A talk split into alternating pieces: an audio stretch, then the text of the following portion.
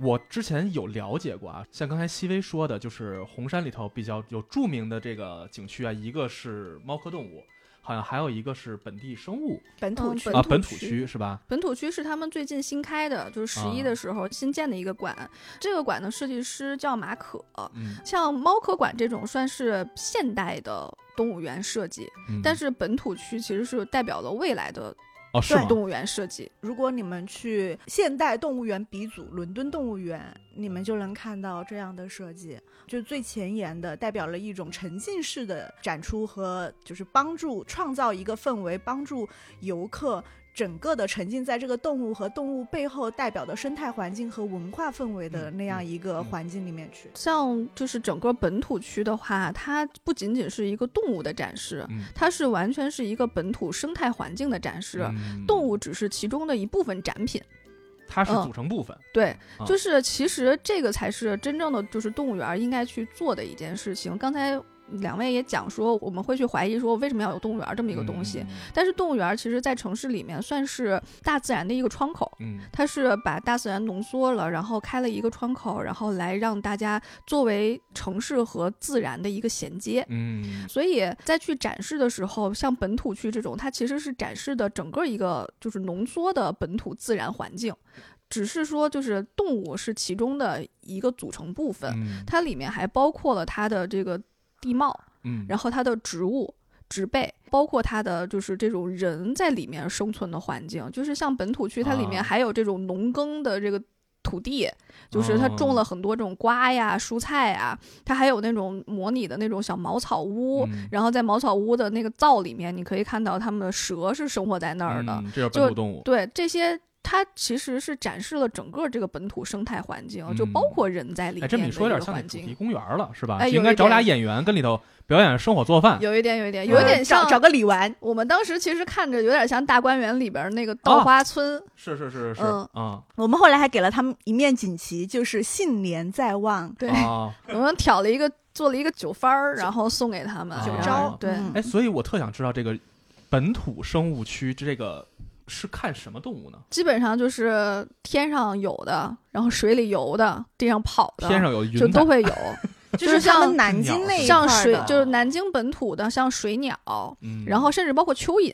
它都有一个嗯很、哦很很好的展示的一个獐方式子、。野，猪、蛇，啊我特别喜欢本土区。你知道，我进去好感马上飙升，是因为什么？它一进去之后是一片菜园子，嗯它菜园子里面种的是空心菜，就是我们重庆人说的藤藤菜，嗯然后又叫瓮菜，就是古称叫瓮菜。嗯然后你再往前走，就他们的那个木建筑上面檐儿下有一个蜂巢，啊，你说这个本土区这块儿是吗？对，哦，然后、是吗？是活活蜂吗？蜜蜂，对他们自己来筑的巢。我操，是吗？再往前走就是一个小水池，小水池里面有黄色花，那个就是《诗经》里面的荇菜，参差荇菜的那个，哎那我。能理解成，如果我们真正和自然和谐相处的话，就是真正的那个状态就应该就应该是这样子的对哦然后它的那个水池对面就是你刚刚说的那个灶王爷，然后灶王爷里面睡着小蛇。就为什么我们会挑一个信年在望在那儿，就是因为它太像那个大观园里面的稻香村的那个它又是南京，对，它又在南京嗯。金陵，它会有一种沉浸式的氛围，然后同时让你联想到很多文化基因的东西，嗯嗯，你会唤起很多你其他相关的记忆，哦。嗯，然后它里面就你会看到那个赵王爷的对面这个水池里面有水鸟在里面，还真的是在那儿捕小鱼什么的，那个画面就特别田园牧歌。我们刚？这区域大吗？不算大，就是红山它整个来说是不大的，哦就是红山这个。动物园它就不大，但他们很擅长在螺丝壳里做我道场。之前我之前一直把动物园体验不好归结于动物园太小，比如北京动物园。嗯伦敦动物园就非常小，但是北京动物园已经算很大的了。嗯北京动物园很大吗？嗯哦，大，北京啊，你看看秦岭野生动物园多大呀，可不妨碍它烂呀。对，就是还是跟大小哦没有关系，看的是管理者小而和精致饲养。者对，嗯，所以说本土动物其实是我们最容易忽视的一个物种，嗯，就是我们生活在中国这个土地上，我们这个土地上本身就没有狮子，没有长颈鹿。所以，我们对于那些外边的物种，好像有天然的，哎，我们没见过，我们想去看看它什么样，而忽略了我们身边的黄鼠狼，对，忽略了身边的一些蛇，甚至于有全世界只有我们中国某些地方有的各种各种的种类，因为我们太常见了，至少在当年那个时候特别常见，所以我们容易忽视它。但是到今天为止，我们才意识到，其实我们周围生活着各种全世界独有的，我们根本不会特别把焦点聚焦于它身上的那些动物。我觉得主要是可能像什么大象啊、老虎啊这种动物太有名了，你从小时候你在两岁之前学的那种卡啊片上教的都是这样的内容，但是你又生活在城市里，其实你没见过什么野生动物，嗯，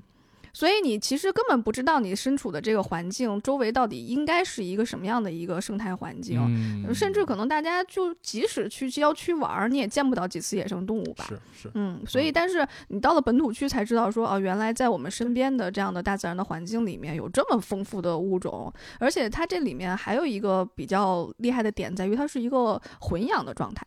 它在一定程度上混养的状态，比如说有几种鸟类，嗯然后这个池子里有鱼，这个鸟会飞到这个池子上来，所以它它这个生态系统是这个对意思吗？对它模拟了一个，它也不能说是创建，它是模拟了一个嗯完整的生态系统。然后，但是你能看到这个里面它是有几种混搭的，嗯它是一个混养的状态。嗯这种其实是非常丰富的，它互相也会作为丰容物。嗯，对哦，对，啊，是嗯的，这会极大的丰富它们的自然行为，所以它们就真的是在这块儿生。生生活是的，他们那儿的小野猪特别搞笑，因为南京最近不是啊野猪现在不是泛滥了吗？对，嗯南京现在不是都生产片板鸭 变成了生产野猪吗？然后他们的只要南京出现的野猪，然后捉完了之后都会送到南京红山动物园去，南京然后红山动物园的救助站非常负责救助这些野猪，然后帮助这些野猪放再放回去呢，就是南京红山动物园的这个野生救助中心。但是他们有一些野猪放不回去，然后他们就啊为什么放不回去？就养在馆里了嘛，就是啊养起来了嘛。啊啊啊然后就是，然后放回到哪儿呀？就放回附近的山里。啊，都过段时间又得跑出来，然后再被人送回去了。他们前日子收了两只野猪，这两只野猪还生了好几只小野猪，这小野猪就没法放回去了，因为它就是生，它就是生出来的。嗯然后这个小野猪呢，现在就生活在红山的这个本土馆里。啊，但是其实野猪还是挺凶的。对，然后啊但是它有些其他的野猪展示，它不可能展示那么多嘛，嗯然后它可能就展示两三只这样，然后剩下的野猪干嘛去了呢？剩下的野猪被借到我们那天去猫科馆，发现被借到猫科馆去拱地去了，哦，吓我一跳，我以为借到猫科馆去当食物去了。没有去拱去翻地，哦，因为因为野野猪猪它的嘴哦会对啊是拱地，它的习性就是拱地。然后你它包括像大象馆，全员打工人，听见了吗？像大象馆，它那个大象它就要踩那个地嘛，那个地就会被它慢慢踩实嘛，它嗯踩实了之后就不松软了，就变硬了。不舒服了。他们就会借野猪过去，然后到时候去翻地，就就很方便。野猪的功能特别广我觉得阔就是。去打工，哦，不然不能让你们白吃啊，是吧？养在动物园，你们食量又这么大，不能光是白吃不不干活啊。对，还有一只猪，就是之前是他们那个一个那个应该是居民吧送过来的，刚开始以为是野猪，结果送来之后发现是一只家猪，啊，大肥猪。对，然后他们就把嗯那只家猪取名叫意外。啊然后那只意外现在也是有工作的，它是负责那个吃东西，就是给其他动物做吃播。就当其他动物不愿意吃东西的时候，哦 他们就会把这只猪放过去，然后吃东西，让别让那只得特别香我操，这太胡闹了吧！不爱吃东吃东西的 有实际效果吗？有实际效果。哦，真的啊。哎，就是你们想想，小时候养娃，就是一个娃在家可挑食了，咋都不吃。然后哦当几个娃凑在一起的时候，哎，突然发现有了攀比心，啊就是一样的道理。娃我能理解，但是让一只猪给一只豹子展示吃东西，我觉得这有点可能。豹子看见它就胃但说实话，但说实话，你养小动物，比如说猫呀、狗啊的，你也会看到有有的小猫小狗就干饭干得特别好，嗯你就会发现，哎，你看他们干饭，你突然间自己有了食欲。嗯，会有带你没这种经验吗？因为你的人生不够丰富。因为那只意外就是它吃东西太香了，然后它现在的哦工作就是经常就是负责去给其他的这些生病了的或者是那个不爱吃东西的动物做吃播，然后做这种心理抚慰。我之前觉得类似这样特胡闹的一个事儿，就是之前是那个四川说那熊猫怎么不交配啊？这俩熊猫给它合笼合这么长时间不交配，于是给他们放别的熊猫交配的视频给他看。对对，我说这这也有用吗，有用有有这也有用有用。所以说嘛，人和动物是一样的。我跟你说，但是我看在求偶游戏上面也讲到熊猫交配这个事情，就是熊猫它其实是一个非常挑剔的一一个物种物种，对，不是把一个公熊猫和一个母熊猫关在一起，它就可以交配的。重要的是它俩能不能看对眼儿。如果我不喜欢你，给我关个十年八年，我也不跟你交配。爱情至上。对，呃，说到本土区，其实上海动物园做的比红山更早，然后他们的本土区也做的相当的好。就是大家如果有机会，也可以去上海的上海动物园、哦他们的动本土区看看。对，啊他们应该是国内第一个做本土区的动物园，嗯就他们很多理念也但是他们的本土动物应该种类差不了太多吧？跟红山相差不大，但是因为嗯每个动物园它有每个动物园自己的那个动物嘛，它们不一定是完全重叠的。虽然就是按自然环境来说，两地的那个确实差别不大。但还是会有差别，比如说嗯上海，它可能会更多的跟长江这个入海口有很多啊特色的生物、生态环境嗯啊。南京的话，它可能跟他们自己这边就山地相对要多一点点，然后它的那个生态环境有略有不同。嗯，我当时在上海玩的时候，选择了一次，说上海动物园和上海海洋馆，我去哪个？我毫不犹豫去了上海海洋馆。因为毕竟你的真爱是海洋动物。对，但是去完之后快吐了都，我说这是哦去过太烂的水族馆了，啊，结果错过了一好的，它的动物园是不错的，是吧？嗯嗯，不知道你喜不喜欢两栖动物？喜欢。长隆动物园的飞鸟乐园里面的两栖动物馆非常非常特别飞鸟乐园里的两栖动物对，馆长隆它是它有一个它的自己的主体的嗯那个长隆乐园，嗯还有一个是独立于这个主体的，在另外一个在番禺的一个飞鸟乐园。然后飞鸟乐园里面除了鸟类之外，还有两栖馆。哦，那个两栖馆真的做的太好了。哦，夜行馆也很好。嗯，对对对，嗯，它那个夜行馆里面的装饰，就它因为是夜行馆、夜景动物嘛，所以它整个是没有灯的，都是黑的，嗯所以它就是怎么让你别撞着呢？嗯它在地上做了很多那种荧光的荧光的涂鸦，嗯嗯嗯，就是那种夜光的涂鸦，非常漂亮。嗯那个是我见过的养的最好的两栖动物。然后它那两栖动物馆就真的就是到大概下班那个时候，然后就会有此起彼伏的蛙叫声，它是放的声音还是他们自己的就是他们自己的蛙是吗？对，就是蛙在叫，哦，就是有蛙，然后有蜥蜴，然后有蛇，嗯嗯嗯，各种各样的。因为我国内的两栖馆我去过的不多啊，我只嗯去过北京动物园和个别的几个吧，就很简陋、很简陋的那个样嗯子，我没去过特别特别好的。但是我一个是在澳大利亚、那个悉尼的那个动物园，我去了那夜行动物馆，它那是怎么做的呢？就是引导你的，你刚才不是说地上的那个荧光涂鸦吗？它是做的荧光的那个小竹鼠的脚印儿，啊拿那个做那引导，嗯而且里头放的那种音乐是实际上不是音乐，就是自然模拟自然音，嗯等于你在一个漆黑的环境里头，有暗淡的灯光在展示一个个橱窗。嗯，同时你能听到在这个橱窗前，这个生物它的生活环境应该是一个什么状态。比如看蝙蝠的时候，你会听到这个区域内隐隐的远处有人的声音、家里的声音，啊。你知道吧？就是各种这样模拟的那个类似于本土生物的那个那个区域，嗯。是那样的一个用声音模拟的的沉浸式嗯展示。嗯所以我觉得他做的还是挺好的啊、嗯。但是我的感觉啊，就是夜行动物馆进去之后眼神儿不好，费点劲，反正。嗯，是它会有红光，就很暗嘛。嗯我当时看了一眼镜但是猴啊。但是我们在飞鸟乐园的那个夜行动物馆就体验挺好的，因为打光也很一个是就是哦它的环境布置好，另外一个就是因为它环境做的很好，所以它的比如说我记得是夜猴和那个树懒，嗯，它们的行为非常丰富。是吧？哦、就好好看啊！虽然确实有点费眼神儿，但是，它会很吸引你。而且跟那里别照相，永远放弃照相。对 对，这是放弃。它有一些就是那种，比如说那种小光柱，嗯，就是因为在自然环境中也不是全黑的，它还是会有一些自月光啊有一些光的。对它设计了几种光，就是那个几个位置是能看清楚的。嗯当动物它经过那个光的那个位置的时候，你是能看到它的。它嗯然后我们就会有看到那个猴在那个光中间穿梭，它跳来跳去，嗯哎，很漂亮。而且它会有重点打光，有一些位置一定是猴儿特别愿意去、特别爱去的地方，它就会嗯打出一些，比如说蓝光、红光，让你能看清。但是你想，为什么他们打光能打得这么准嗯确？就是因为饲养员真的对他养的这些动物的行为习性非他常了，解。他知道他们爱在这个地方待着，他知道这个通过这个爬架可以引导他们一定会跑到这个地方去玩。嗯嗯，就还是得用心。嗯所以我能大概理解成，现在你们觉得国内比较好的动物园，一个是红山，一个是上海动物园，一个是长隆。长隆的话，我们刚刚闲聊的时候有说到，我们嗯对它的那个本体园区印象不是很好，他们做的很好，但是嗯由于太商业化、太游乐园化了，我们嗯会觉得一个是动物在里面可能会过于吵闹，嗯然后我们自己也不是太喜欢那种氛围。但是我我们都非常喜欢飞鸟乐园，嗯它是一个嗯相对安静的、人比较少的。它这个入门难度太高了，动物园儿、飞鸟乐园、游乐园，还有海洋馆，它都不在一个地方，是吧？是一个大的度假村，嗯，然后有点像是迪士尼那种一个大范围，它包嗯括了酒店，然后它其实是一个度假区域。嗯。就虽然我不太喜欢长隆的这种氛围，就这种嗯。乐园式的氛围，我觉得它不是个动物园儿。就是把动物搁在了迪士尼里的感觉。对对对，嗯然后包括它还有花车游行什么的这样的东西，然后它以前还有动物表演，然后后来啊被骂的没有了，现在改成了动物行为展示，就稍好一些。嗯，动物行为展示怎么展示？就出来跑一圈儿，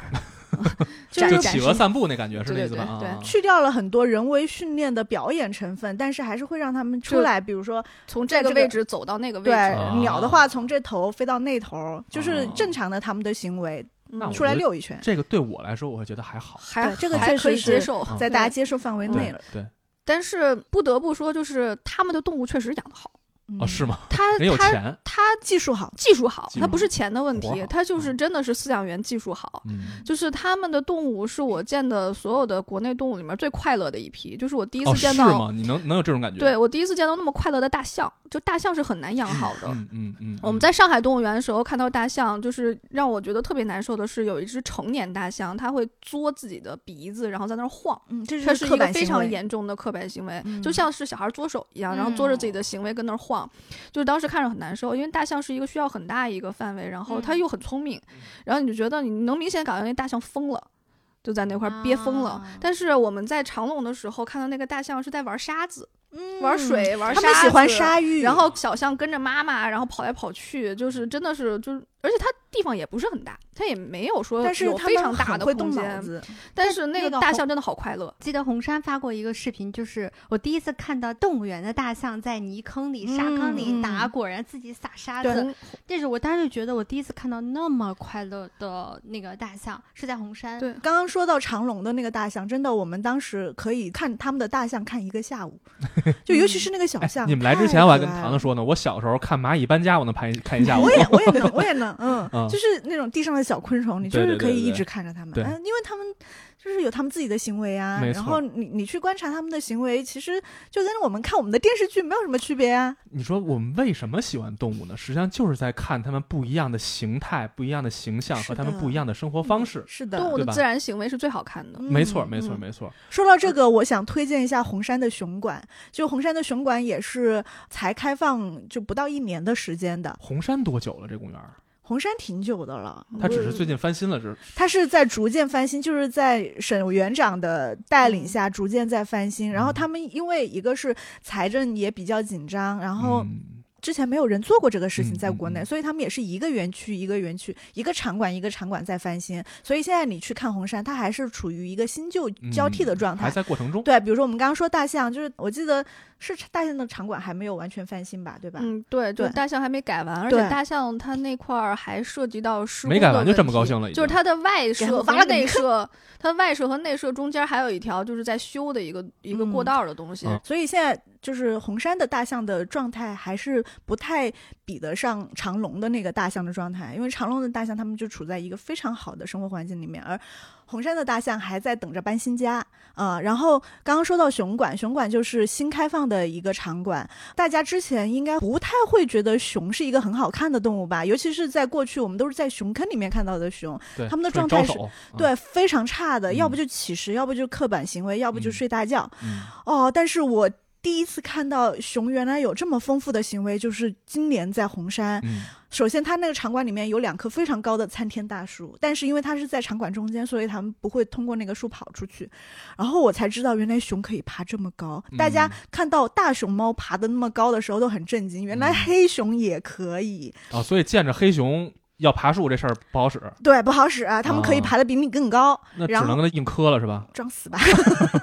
然后他们会荡秋千，有两只熊，一只公的，一只母的。一只母的那个女孩子特别活泼活泛儿，然后特别好动，然后公的稳重一点，然后女孩就一直去招惹人家，然后人家荡秋千呢就给人推下去，哦然后两只熊打架。那就有点像熊猫的那个感觉嗯是吧？是，然后他们哦还会自己给自己垒窝，就捡那些枯枝。搭窝这个是一个非常重要的一个标志，嗯就就是它愿意在这里繁殖建窝，就是这是一个很把这当家了很很厉害的一个表现。很有安全感了嗯，啊，推荐大家如果去衡山，一定要留一点时间去熊馆，因为他们的首先这两只熊现在年纪比较小，两嗯三岁吧，所以正是他们最活泼好动的时候。可能年纪大了也不会这么的活泼了嗯啊。现在是最好看的时候。熊馆的观看时间比较好的就是中午，中午到下午那一块儿，就是大概十二点到两点啊这个期间。我们刚才说说，不论是拍这个动物这个护栏啊，还是喂啊，我觉得是因为人缺乏对于动物的敬畏。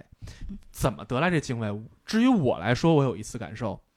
之前我看河马是怎么看，就是远处一坑里头有一池子，河马跟池子里露俩耳朵，要不然跟路边叭叭叭吃草，就是这样。大嘛是挺大的，但是给我的观感啊，我没有感觉说河马是一个多么雄壮、多么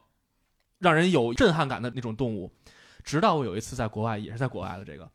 不是说国外好啊，只是它有它的那个河马体验馆是什么呢？是河马在一个水槽里，你在那个玻璃外边看它，但是你能从底下钻进去，钻进去的话，啊它有一个探头的地方，等于你嗯钻到那个河马的哦生活区中间儿。嗯，我那天钻进去，正好我发现河马就冲着我游过来了。哦，游过来的时候，它到我面前的时候，它那个大脸、那个嘴、那个烂牙，嗯，离我倍儿近的时候，我才意识到，我操这是，个庞然大物，太可怕了！真的，当时就感觉铺天盖地。嗯，当我看见这个时候，就是我才意识到，原来我曾经小瞧过，觉得它跟水里有俩小耳朵，不啦不啦不啦。我说什么玩意儿？对对对对实际，上不是那个。当你真正靠近它之后，你才会意识到河马原来这么惊人。所以从那之后，我才意识到，我之前对于动物的印象，只是因为我离它有足够的安全距离，我觉得我安全，所以我才觉得你没什么。轻视他，但实际上，他的那个威慑力远超于你想象。对对对，哦，这种探头这种东西在红山是不是也有啊？红山有一个那个胡蒙馆，嗯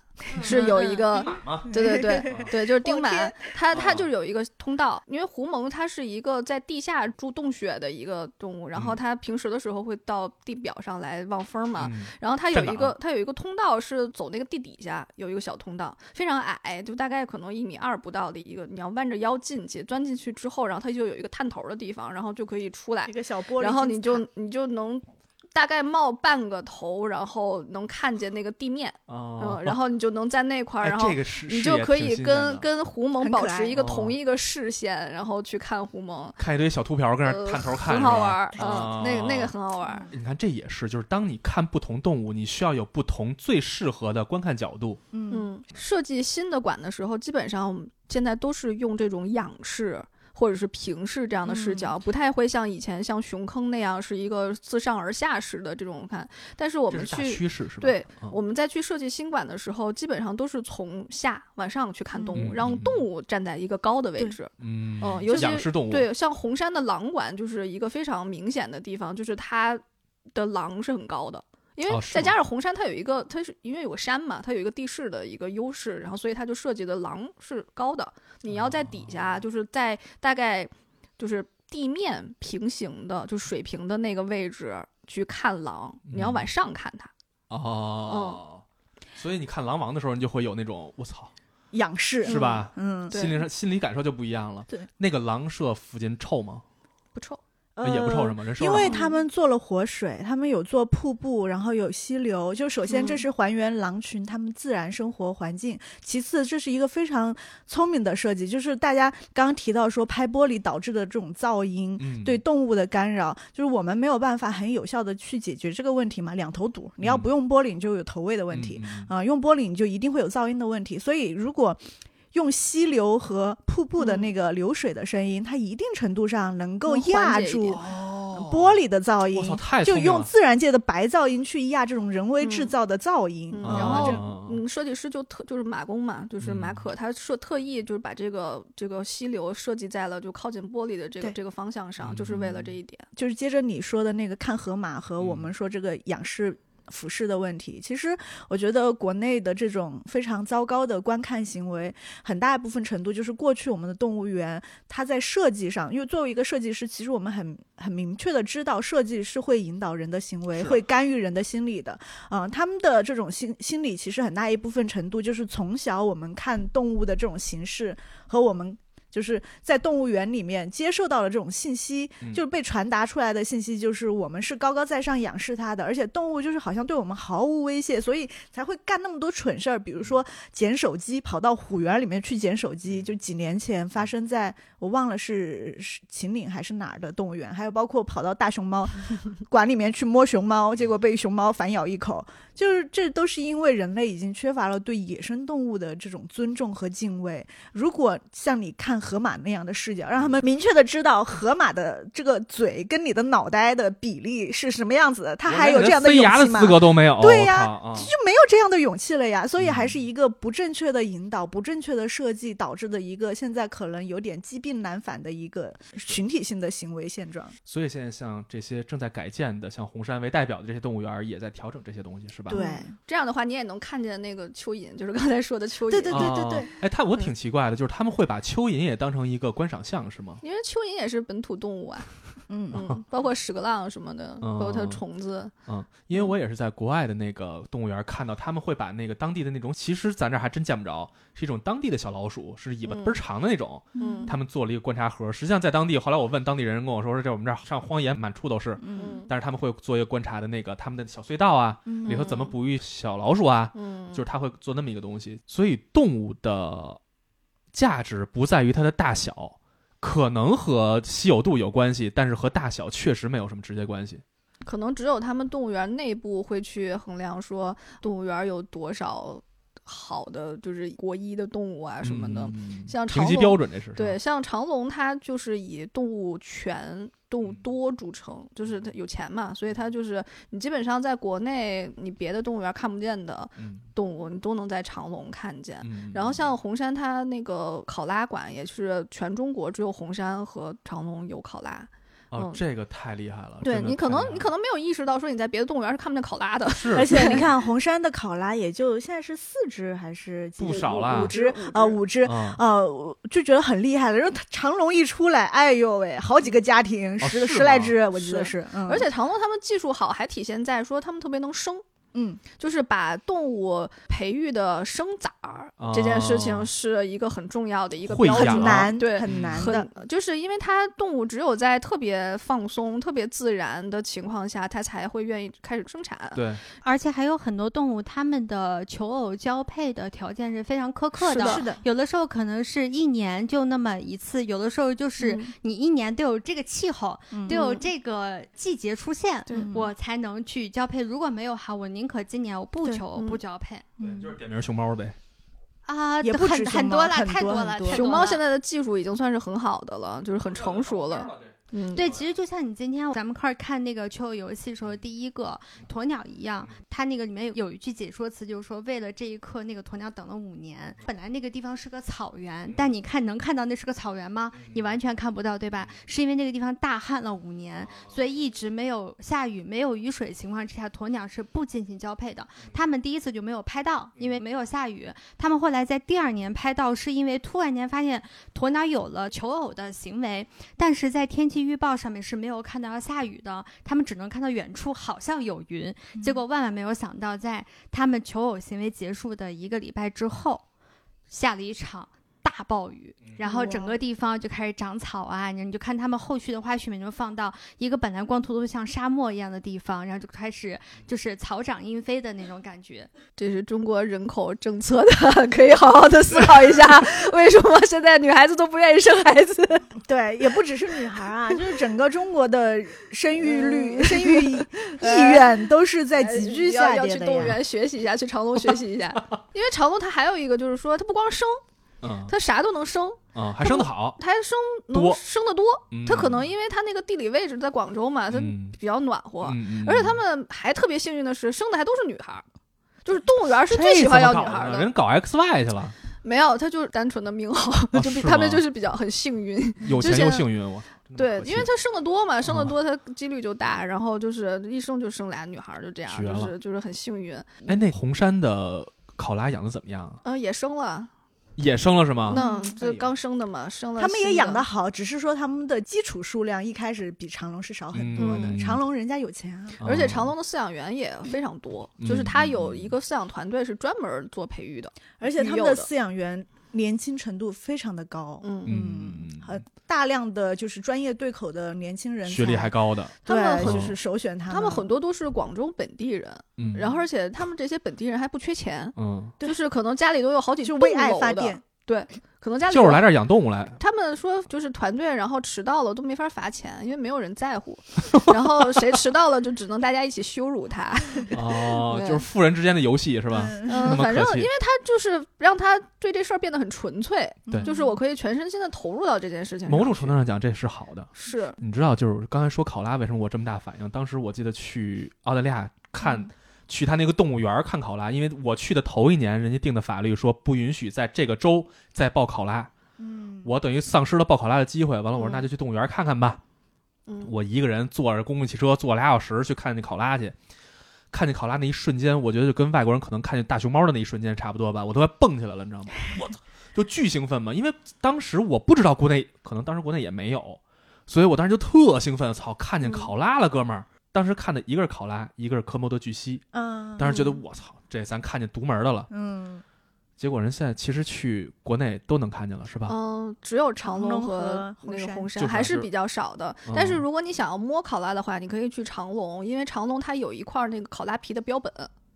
就是因为它有一些去世的考拉嘛，然后就是当时那个饲养员，其实就是现在红山那个本土区的饲养员，那个女孩叫拉拉，啊，嗯，她本身就是学动物的，嗯然后她当时是在长隆，就是负责养考拉的，然后她做了一个那个展示区，然后有一块儿那个应该是考拉臀部的一块皮毛现标本，换背毛了，嗯，就是你可以摸，这个我必须得炫耀一下了。我当时买了他那个澳大利亚的那个公园里有一个宣传册，嗯，合人民币大概不到四百块钱吧，就一大白纸，它嗯。当时硬壳儿的啊，中间打开之后有一个小扉页上有几根考拉毛，我买哎呦，买了那个，你这运气不错啊，不是是人家卖的，人哦搁那儿卖的嘛。我以为是他飞进去的呢，不是，是我嗯特意买的。我说哦人家说有考拉毛，你要不要买？嗯我说那么买一个吧。国内现在不可以卖这些，就虽然动物园儿他们有很多这种就是就是所谓的产品吧，就产出，然后但是他们基本上还是就是比如说像上海动物园儿，嗯它就有一个特别好的，它就有很多那种娘娘和那个老爷爷，然后会推那个小车车，嗯就有一个小科普车，嗯是一个流动的，哎，然后他那个车上。志愿者自己去还是公园安排？是志愿者。志愿者，但是嗯。他这个岗位是公园安排的，对。但他们本身是上海市民，他不哦是在编工作人员，嗯，都是那个老大爷，然后还有那种娘娘，然后推着那个小车，那小车上就会有，比如说豪猪的刺儿，然后还有孔嗯雀的毛和各种鸟的毛，然后还有一个最厉害的是有一个非常大的一个龟的壳，是一个标本，它是嗯真标本，你可以嗯摸，嗯。然后而且它还会告诉你说这个龟为什么会死，是因为它误食了游客投喂的塑料袋儿。嗯，就是他这个过程，就小朋友，就包括我们这种，都非常喜欢，会被而且因为震撼，对而且像他这种豪猪刺啊什么的，就其实他们平时在打扫笼舍的时候，经常会捡到，就像嗯羽毛什么的，就是都会捡到。嗯但是他们又不能卖，因为这属于动物制品，就是、哦是是是不可以销售，不可以销售而且这个。口子在我们国家真是不能打，是非常严格是吧对哦。然后，但是他们这个但是这个可以作为，就是它会有两个用途，一个是作为科普，就像公众进行展示，你可以互动，你可以摸，你可以看到。嗯，像红山的话，它有很多展示的东西，就是包括就是像考拉，它还会展示考拉吃的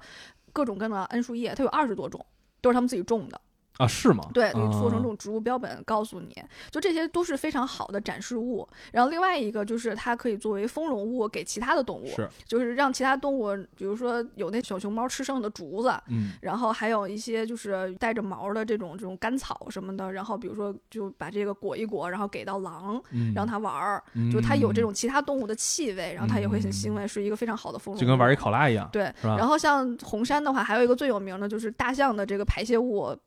粪便，嗯然后嗯做成了，就是他们有一个粑粑肥，嗯就是他们自己有一个发酵的机器，这个我就特别想买，然后总是没有赶上它的时机。哦，那个肥还特别肥，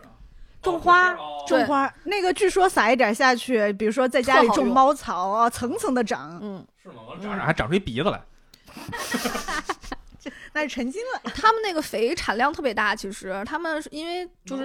因为动物园是隶属于园林局嘛，然后是当时园林局赞助给他们的一台就是生产就是发酵化化肥的一个机器。哦，这是红山的。对，然后红山自己有这样一个发酵器，就是在园里面的可能一个很不起眼的地方，就大家应该是观众不会去的一个地方。嗯、然后那块就是一个非常大型的一个化肥。就是肥料发酵机，嗯、就是他们就会把平时园子里的这些树叶子呀，然后大象的粪便，乱七八糟，能这个粑粑肥是卖的，这是他们的。他们周边榜 number one 永远是卖的最好的，对红山卖的最好的周边，这个这个肥是可以卖的。天哪！我现在打开它的商城，嗯然后上面写着有机便便肥现在库存不足。哦，它这个常年库存不足，很大一个原因是跟南京的天气有关系，因为这个便便发酵之后，它还要敞开来。晒就晒干，嗯，完全脱水。一到但是完了，南京大家都知道，这个什么梅雨季啊、阴雨天啦特别多，而且晒不干。拿出来卖的这个不是它就是所有的肥，它这个肥首先要供给。它园内的这些植物，然后还有他们兄弟单位的这些植物，而且他们单独的还有一个，就是不在园内，是在另外一个地方有一个植物园儿。这个植物园儿是红山他们专门就是来养这些给动物喂的饲料啊、植物啊，就包括刚才说的自产自销的地儿。呃，这二十多种桉树，嗯，它都是在这块种的，所以它这个肥要首先先供给这些地方，哦剩下多余的这些，然后才能够向市民贩卖。嗯，这其实是一个创收点。但不是他们主要创收点，是就其实是一个就是自己循环的这样的一个，它也是一个是生态循环。真好，要不然你看大象一拉拉那么多，他妈干嘛使？是，这真是一个很严重的问题。而且比如说动物排泄的，而且他们园子里本身也有很多，就是像落叶啊什么的，每天也有清除好多嘛，这些全都可以变成肥料。嗯，太好了。这个红山动物园还有另外一个职能是吧？所有的动物园。都有三个职能，嗯，一个就是向公众来进行科普，嗯，另外一个就是救助动物，嗯，然后这个动物园还有一个就是保存这种野生物种的这个血脉，就是有很多在、对保育，就是诺亚方舟。保对保留物种，嗯，就刚才讲说南京最近老出野猪嘛，嗯，那这个野猪是交由谁来处理呢？然后那就是红山动物园的这个。救护中心，这个救护中心也是不对外开放的，是吧？嗯。救护中心是不对外开放的，嗯、而且它里面的很多动物基本上来源啊，有的是被警察查抄，嗯，就是就是那种私自喂养的，尤其一些蛇啊、嗯、蟒啊这种，然后送到这儿来的，嗯、还有一些就是市民救助了、嗯、送来的，弄一猫头鹰给送来了。就比如说像 可能有的市民不认识野猪和猪，啊、然后就莫名其妙送了一只猪来。像救助中心的话，一般就是收到之后，然后先做体检嘛，先看看到底有什么有什么问题，嗯、然后一般的话就是饲养一段时间，他们就放归了，嗯，就是真是野放，嗯、呃，也会放，对，不像咱那个。呃，野放是佛买一袋鲤鱼，完了再放回去啊，那个不行，那不是一个东西，不是一个事儿。野放是第一选择，嗯、因为它本身是野生动物，嗯、所以把它再放回去，这个是最好的一个选择。嗯、所以经常我们去逛动物园的时候，到下班的时候，然后就看着就是那个。救助中心的负责人叫陈老师，嗯，呃，就看着陈老师拎一笼子，然后就骑着他那小电动就走了。啊、然后我们说干啥去？说就是去去野放去，啊、今天能放只鸟。啊、嗯，他们就会到那个南京附近的，就是这种野生的这种山里啊什么的，嗯、然后来放归。其实放归和保育这都是一个特别专业的工作。嗯、呃，对，就是我们其实看到了里面有很多动物，嗯，真的就是包括那个鸟啊，可能都秃了，嗯、就是那种大的鸟。然后有的就是情况很严重的，可能就没有办法放归了，然后就只能留在动物园儿。然后可能动物园是有这样的职能，是要去对，是做这种野生动物并且他们留下来的动物也不一定会对外展示的，嗯、有一些它的状态就是已经不适宜去接客了，嗯、所以它可能就是一。一辈子生活在这个救助站，对，所以动物园咱好像一想起来就是带孩子上动物园是吧，糖糖？嗯，就好像动物园变成了一个不带孩子大人就没必要去的地方了。现在逛动物园的年轻人还挺多的。我当时还去的时候，发现好像就大多数带孩子去动物园了。嗯、啊，我曾经遇到一特牛逼的一个事儿，就是一个年轻妈妈，就是长得还挺好看的一个年轻女孩吧。带了一个她可能我看也就三四岁的小孩啊，一块走，从我们对面走过来。完了，妈妈跟那孩子说：“哎，刚才看那大象牛逼不牛逼？” 完了，那孩子说：“牛逼。” 动物园现在最大的群体，嗯、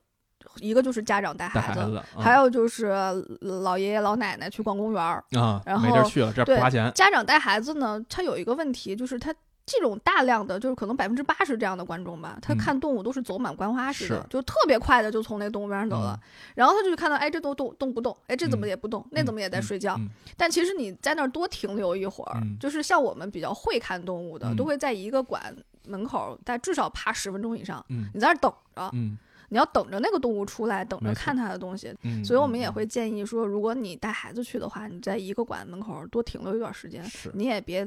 可就是那儿溜达，你也 坐那儿歇会儿。对对对对所以其实动物园并不是一个说只有带孩子到那块儿走马观花看一圈儿，敲敲玻璃喂俩面包的地方。嗯它其实不只承担了普及动物知识，同时也有保育的作用，同时还有育种的这么一个功能，嗯是吧？它是一个很全面的，也就是我们日常生活里头，比如说我们有机会捡到什么受伤的呀，或者说被伤害过的野生动物的话，嗯其实最佳选择不是你先养在家里，或者直接给它搁嗯锅里，而是直接给它送到你所在地方的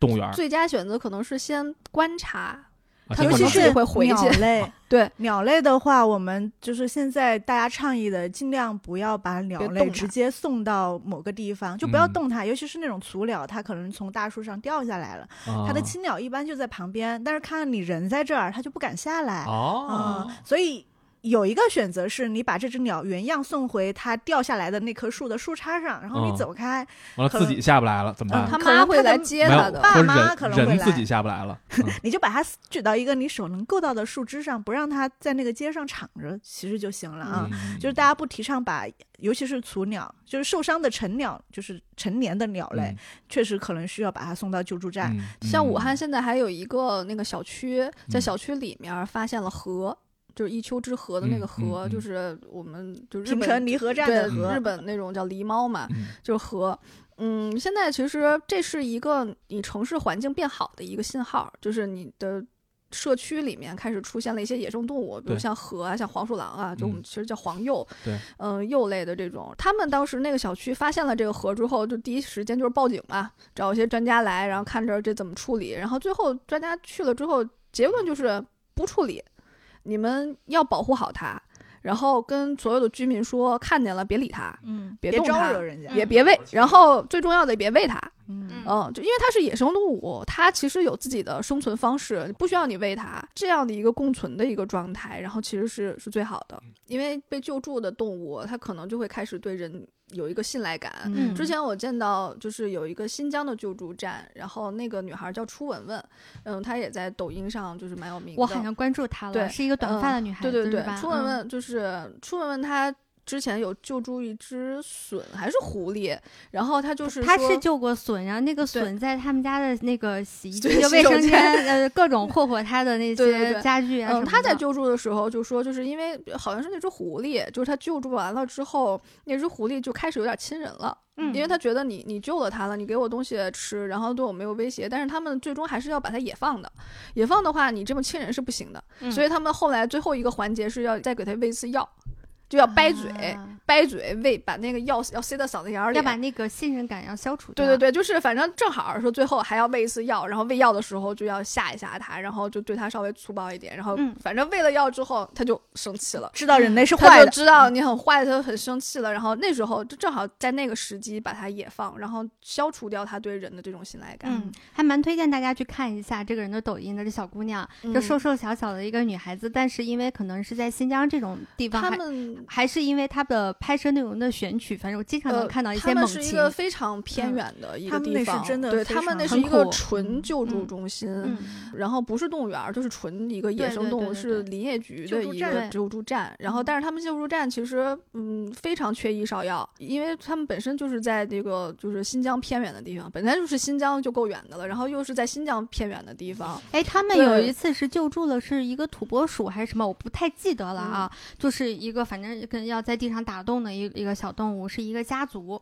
然后爸爸妈妈带几个孩子，但是因为应该是气候原因，就是那一年是太冷了还是太热了，我不太记得具体细节了。他们救助的那一家就找不见了。然后他们，我就记着是他们在非常严酷的这个环境当中，他们开着车就沿途花了好几个月一直在寻找这一家小动物，它的踪迹到底在哪里？他们是不是还安好？他们是不是平安？他们还能不能回到原来他们栖息的那个地方去？我们还能为他们做些什么？就挺苦的。到我看那个视是河狸吧？啊，好像是河狸，我不太记得了。到那个视频发出来的时候，他们其实都没有找到那一嗯家踪迹，就还嗯蛮让人揪心的。嗯，其实就是从这个救助站也可以再回到就是。动物园存在的价值这个嗯问题上，就我们刚刚说到，像这种偏远的救助站，一个是因为它的地理位置，另外一个也确实是他们这种独立救助站可能资金就是很缺乏，当然也跟我们现在公益还不是很发达也有关系。一个救助站它要怎么维持下去，怎么良性的运转下去，其实。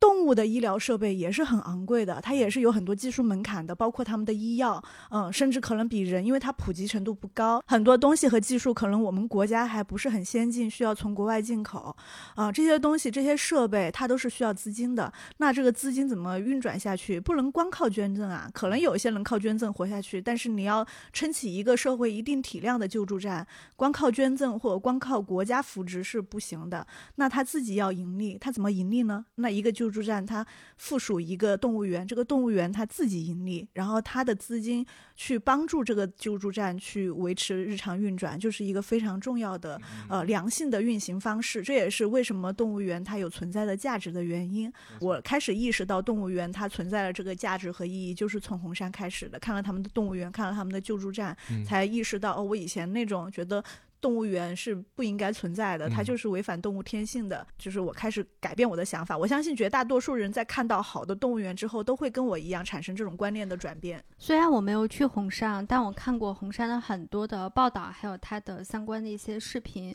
我跟阿迅现在感觉是一样的，就是我觉得如果动物园是这样子的话，我是可以接受的，因为它让我觉得。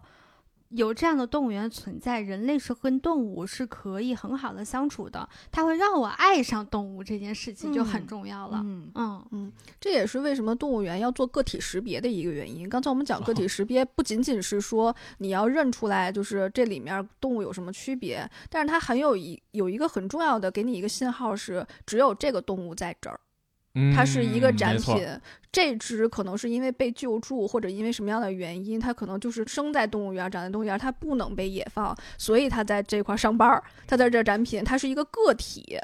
而不是说我动物园有大象有虎，就是当我想要去对这个地方投入情感的时候，它有一个支点是最好的。嗯如果我对这个东西就是认知说这个动物园有五只大象，然后有十只狮子，但我对它其实是没有情感投入，因为这些东西都是冰冷的数据和一个群体的一个称谓，嗯它不是一个个体的形象，我没有办法跟它产生共情。对嗯比如说红山最火的猫科馆，大家现在不会说我去看一个舍利，我去看一个豹子，嗯而会说我去看大王，我去看二王，我去看淘淘，嗯、是他们一个有这样的情况发生了，是吧？是已经非常多了，就是已经形成风哦气了，至少在红山这里是形成风气了。哦就大家开始，包括那两只熊，对他们有自己的粉丝了。嗯。另外一个就是，就算不是一个粉丝，他也会开始就相对比较关注的观众来说，他也会知道，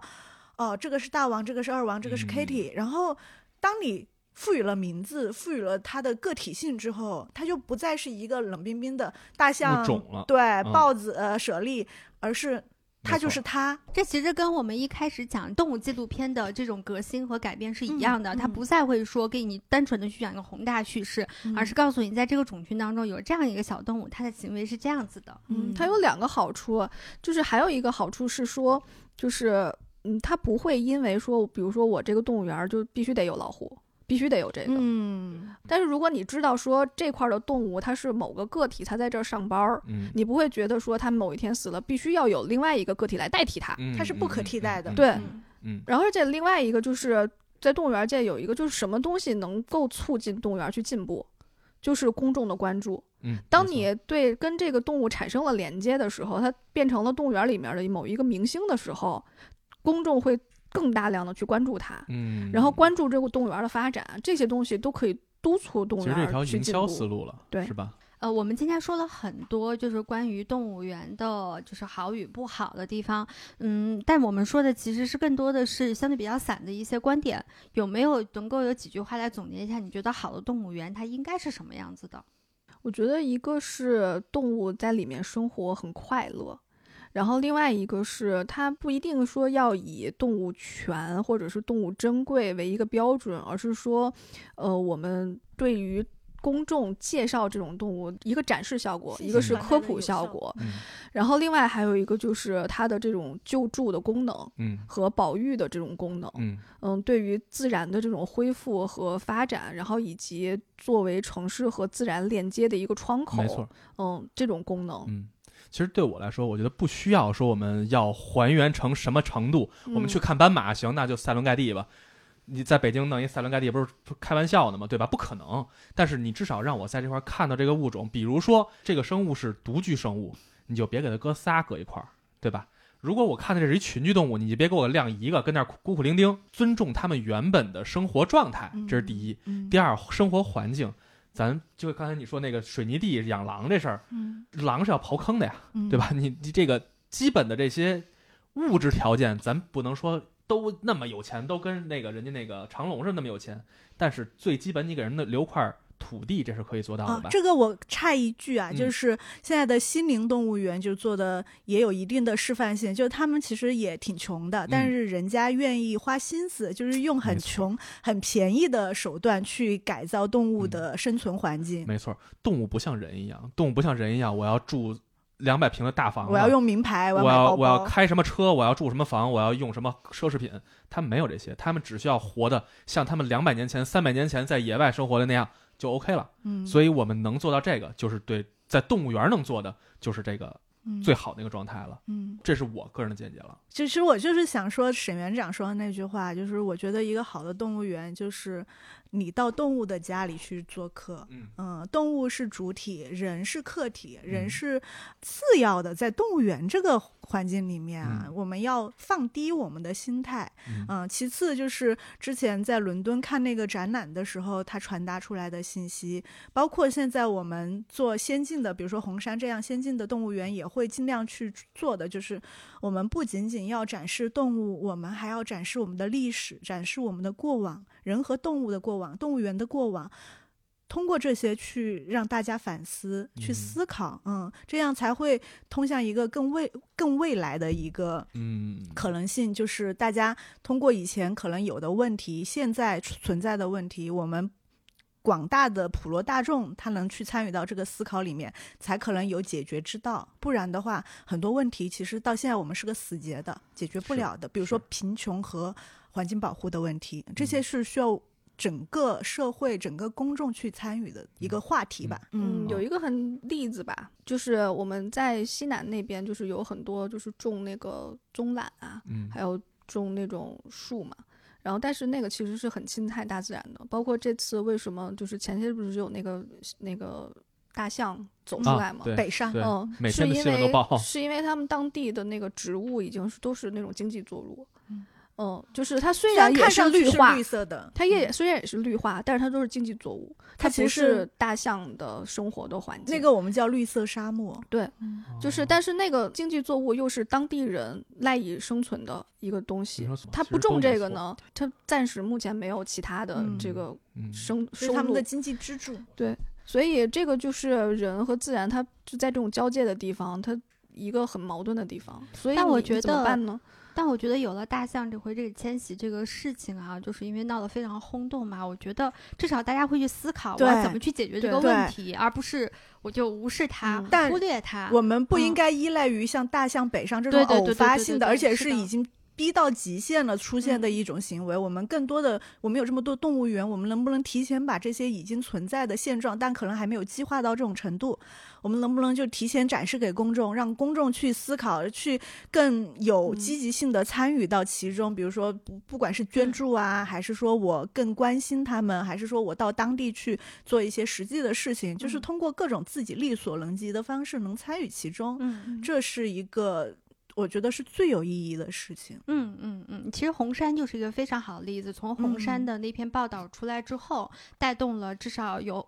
不少的年轻人去关注这嗯件事情。大家已经开始慢慢的去知道一个好的动物园是什么样子嗯的，我要怎么去跟动物去相处。那虽然在我们 看来，好像其他动物园去更改的这个压力不是很大，但我相信它这个东西你会慢慢、慢慢、慢慢、慢慢，可能那些地方没人去了，他们就改了。对对对，就是这个意思，就慢慢它会被淘汰掉，它只是需要一个时间的。比如说现在武汉动物园，他们其实也在重建了。嗯，我相信红山做好了，武汉做好了，然后紧接着，比如说像西陵做好了，对其他动物园它会感受到压迫的。是的。那最后呢，西薇给我们推荐一下南京红山森林公园最佳的游玩路线和时间。我自己的游览路线其实不是特别科学啊，但是花落诚实老师写过一篇专门的，就是南京游览路线的一个指南，也是他带着我们去逛红山的嘛。然后我来介绍一下当时我们逛红山的一个路径。首先，他早上起来开园是八点半，嗯、那我们建议就是一大早的话，就是先你一开园先直奔那个长臂猿的那个就是亚洲灵长馆。听叫唤去，对，就能听到那个灵长类在唱歌，唱完了之后大概是九点半到十点的那个点儿了，然后这个时候就可以去灵长类的隔壁去看那个猩猩馆。猩猩馆他们有很有名的红帽猩猩和黑猩猩。在看完黑猩猩馆之后，然后猩猩馆旁边就是绒猴馆。绒猴是一种小型的灵长类，而且长得特别特别可爱，嗯，就是漂亮的。对脸特别萌，就是那种绒绒的、毛毛的，精灵，特别可爱。然后大概到十点半到十一点的时候，往北门那边走。然后这一路的话，基本上就有比较就是经典的这种大象啊、长颈鹿啊，还有小熊猫。而小熊猫那个馆是特别好的，因为它那个馆原来是大熊猫馆，所以它那个条件特别好，而且它那个小熊猫大概有十一只小熊猫，都特别可爱。嗯，而且它有一个那个山小山坡，那个小熊猫在那块儿跑的就特别好。它那个旁边再往前走就是考拉，考拉是你在就是只有在红山和长隆能看到嘛，所以考拉是他们非常明星的一个动物嗯，而且它是有室内和室外两个部分的，你能看到它那块儿睡觉啊，而且它还有一些就是给它体检那种展示的那个区域，就特别好。然后这个时候基本上就到中午了嘛，然后中午的时候其实你就可以休息一下了，然后睡睡觉啊，就是洗吃吃饭呀、什么的。继续往北门走的话，就会有那个熊猫和那个环尾狐猴。嗯嗯，环尾狐猴也特别可爱，就是但是环尾狐猴其实你出你出去的时候也可以看，因为啊它的那个门口的时候有一个环尾狐猴的岛，啊，它有两个地方，它一个是那种笼舍式的，然后另外一个岛，它那个狐猴岛也特别可爱，但是它离得有点远，嗯，所以笼就是舍、那个、马达加斯加里那个猴王对对对 movie 对 movie 对对那个啊，对对，它那个馆的话能看得更近一点儿。嗯就是这个时候中午的话，就基本上就可以休息，因为中午其实活跃的不高。但是中午的话，我建议可以去看一下熊馆，因为啊中午的熊它有一个那个马来熊，那个马来熊叫老马，它嗯岁数已经很大了，所以它平时是不展出的，嗯它只有中午的时候会出来遛弯儿，就把它放出来遛一下弯儿吃东西。啊，所以你只有中午的时候能看到老马，马来熊长挺好看的，对，挺好看的。嗯嗯，然后到下午的时候的话，下午的时候就可以再去看看什么熊猫啊、鹤鸵呀，然后往鸟的那个方向去，嗯因为红山的鸟还挺多的，而且它那个鹤鸵也是他们自己有培育的。鹤鸵就是迅猛龙的近亲，嗯就是你基本上能看到它身上看到迅猛龙的影子。嗯，然后那个特别酷，嗯然后而且也比较少在国嗯内，然大后可以型鸟类，对对，可以去看一下，然后再看，就到大概到四点多到五点的时候，基本上就是快下班了。那个时候你还是可以再兜回到那个灵长馆那边去看那嗯些猴儿下班儿，嗯因为他们会走那个小的那个通道，嗯也挺好玩的。嗯然后这个时候呢，就是可以。就是或者你可以去猫馆看猫下班儿，嗯早上的时候也可以去看猫上班儿，嗯这个是你可以自己去调节的。嗯反正中午那个时候，我比较推荐去看熊，嗯，就而不是花花推本土动物呢，花花推荐的是中午休息，我觉得可能是因为他岁数大了，但是我比较推荐中午去去看熊。嗯嗯，这个时候就是基本上到晚上下班的这个时候，就可以去虎馆也有上下班儿这啊个时间，然后虎呢也是。会有那个下班儿那个天猫通道的展哦示的，然后你想去接虎尿，也是下班儿那个时候可以去。啊 嗯，基本上就是大概这么一个。我一般就是等到晚上，然后等你看完了猫，然后看完了他们下班之后，然后往门口走嘛。嗯然后那个狐獴馆是比较靠近门口的，所以我哦会去、对会去那个时候去看一下狐獴，而且那个时候正喂食，就一般都是到下班的时候喂食嘛，他们就会在那儿吃东西。环尾狐猴是更靠近大门儿的，然后它是一个有一个岛，就是然后虎猴虎猴岛，狐猴岛，然后就有一只狐猴坐在那个岩石上，嗯。然后旁边的狐猴看到它之后呢，就排排坐，坐了一排啊，就跟我们人看电视一样，啊。就把那个小腿儿石悬在石头下方。啊。然后就看着我们对面这些两脚兽，啊。就他们也下班了，他们也啊在看我，就是你在看风景，风景也在看你。啊。就是他看你们都一个一个哎往外走了，他跟那看热闹，就也很好玩。啊嗯，就所以一般就是到最后走的时候再去，就是哎，顺动物便看一眼欢送人出园儿，这挺有意思的。那嗯，他就跟那儿，下班儿，对，然有有挥手绢的吗？